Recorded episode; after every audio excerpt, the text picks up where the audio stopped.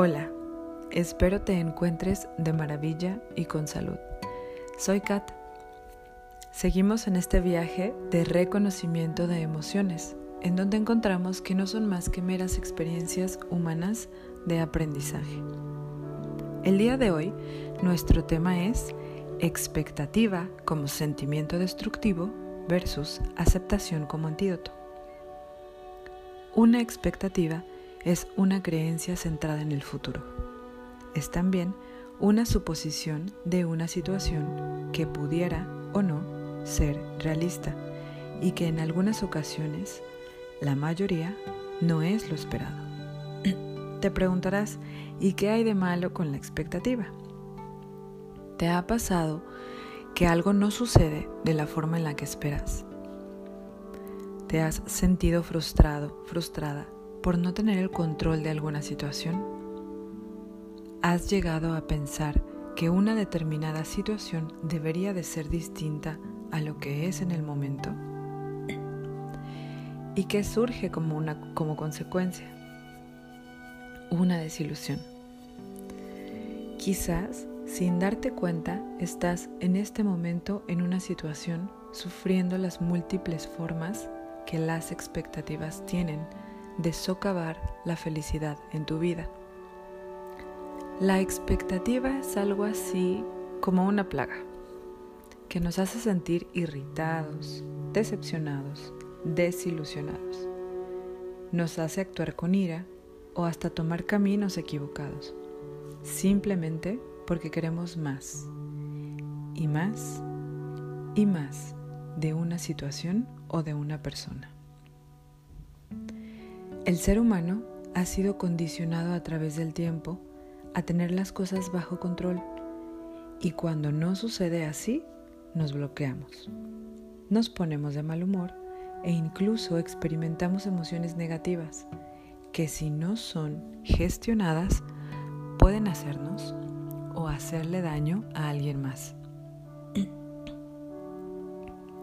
Existen dos detalles muy importantes participando en este juego de la expectativa.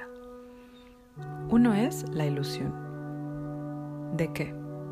La ilusión del momento, que ésta siempre va a jugar en nuestra contra, porque la ilusión es una interpretación que no corresponde a la realidad, entonces se pierde objetividad. Y la segunda es la insatisfacción esta se experimenta más de lo que te imaginas, porque estamos condicionados por un sistema allá afuera que nos inculca la insatisfacción constante, siempre más, más cosas, más fama, más éxito, más experiencias, más intensidad, más drama, más dinero. Nunca es suficiente. La expectativa crece y crece y no tiene fin. Y jamás es exactamente como la esperamos. Siempre hay y habrá variantes. La vida es así. Es perfectamente cambiante. En ambas situaciones se vive en el futuro, perdiéndonos de un hermoso y fértil presente. Te voy a compartir un cuento fascinante de Jorge Bucay que habla sobre esto en su libro El Camino de la Felicidad.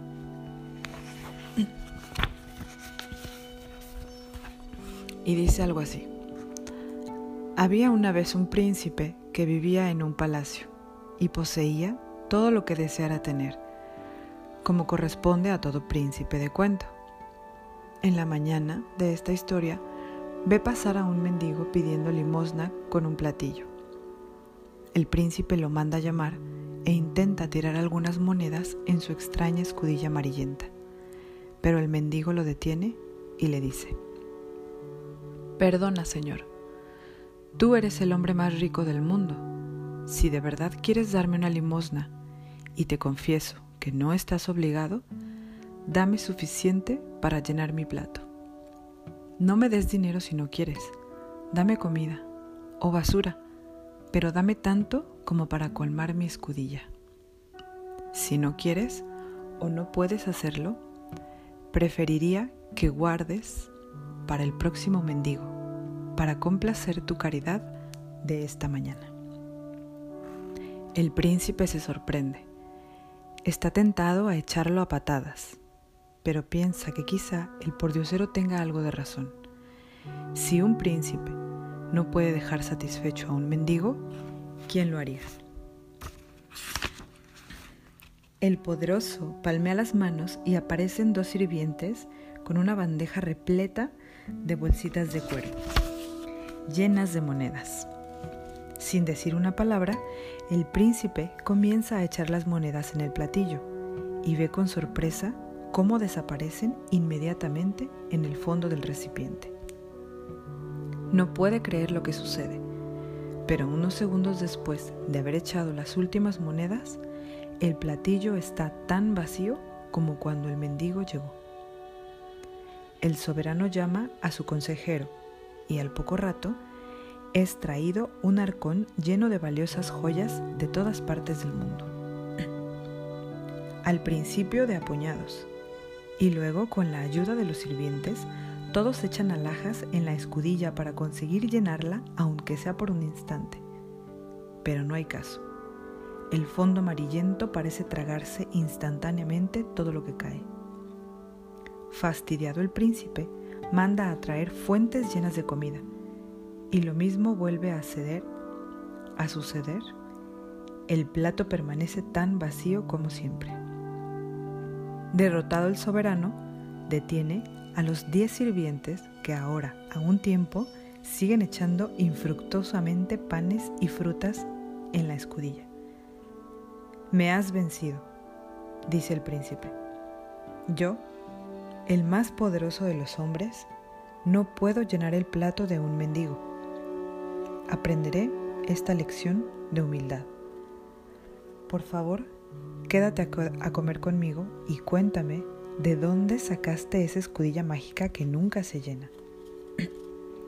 Meses atrás, responde el mendigo, mi viejo plato de madera se rompió.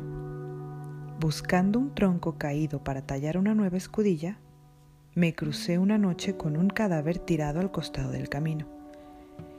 Los animales habían devorado la carne del pobre desgraciado y solo quedaba el esqueleto pelado.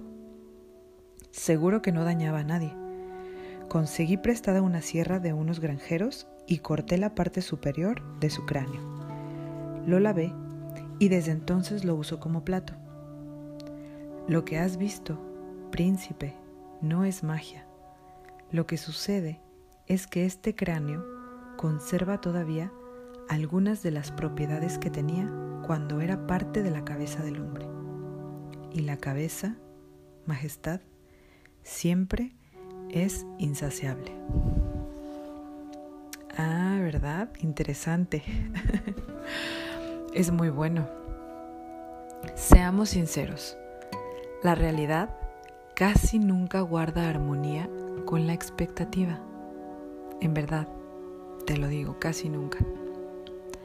Sin embargo, te tengo una buena noticia. Existe una estrategia posible para cumplir nuestros sueños. Claro, es muy importante nunca dejar de tener metas, nunca dejar de tener sueños. Pero a esta estrategia se le llama proyecto. Es muy importante que entendamos la diferencia entre expectativa y proyecto.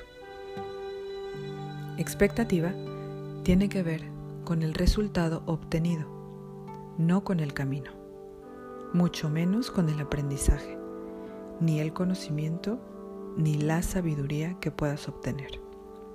Un proyecto sí tiene que ver con el camino, con el proceso y con la experiencia obtenida. Muy diferente. La única manera de resolverlo y trabajar en ello es a través de la aceptación de la realidad, del momento presente. Ojo, no es conformismo, es trabajar en cambiar la expectativa y no la realidad. Es dejar de luchar caprichosamente para que se asemeje a lo que esperamos de ella y en su lugar trabajar en el interior de nosotros mismos, desarrollar la capacidad de aceptar, de asumir, de admitir que no siempre las cosas van a suceder como esperamos. Y eso nos provoca dolor, claro. Pero este es también parte del fenómeno humano natural y universal. Habrá que aprender a ser más tolerantes a ello. Vivimos en la actualidad, no me dejarás mentir, en un sistema educativo sobreprotector que rechaza la frustración en ese sentido. La rechaza como algo natural, algo que humanamente todos vamos a experimentar en nuestra vida y que nos hace crecer y desarrollar la tolerancia, el autocontrol y hasta la creatividad. Se le considera como una anomalía, ¿cierto? Y el resultado es que buscamos culpables en el exterior cuando el único responsable, la única responsable de generar una expectativa fuera de la realidad, soy yo. Nos da tanto miedo y hemos formado una intolerancia enorme a la aceptación de estos fenómenos humanos, que a los niños y niñas de ahora no les permitimos aprender de ello. Les cargamos de expectativas y les enseñamos a generar nuevas viven fuera de la realidad y son altamente intolerantes a la frustración. En este momento estamos atravesando algo muy, muy fuerte, ¿cierto? Como sociedad. Es ideal para aprender como adultos y enseñarles a nuestros hijos e hijas sobre asumir la realidad del momento presente y poner en marcha nuestras herramientas. Herramientas internas, pero herramientas también externas que siempre han estado y que nunca usamos, porque nos la pasamos distraídos con la vorágine de actividades, de consumo y de entretenimiento. Estas herramientas son la meditación, el estudio de la inteligencia emocional, la contemplación, la escucha activa, la atención plena, la lectura, cocinar juntos, charlas del corazón con la gente que nos rodea y que nos llevan al autoconocimiento. Son tiempos de transformación y de soltar las expectativas. Esa es la gran lección de este tiempo. Asumimos la realidad o luchamos contra ella. Como siempre, tú tienes la decisión. Bueno, es un tema intenso. Te confieso algo. Para mí no fue sencillo desarrollarlo esta vez, porque me encontré con mis propias expectativas y tuve que ponerme a trabajar en ellas para hablarte con honestidad y desde el corazón. Espero haber contribuido a algo lindo en tu día hoy, haberte dejado una semillita de luz que germine en algún momento para tu libertad. Si te gustó, por favor comparte. Estamos en redes sociales como Colibrí Dorado, Facebook, Instagram y Spotify. Gracias, gracias, gracias por escuchar. Te envío un abrazo fuerte y amoroso. Namaste.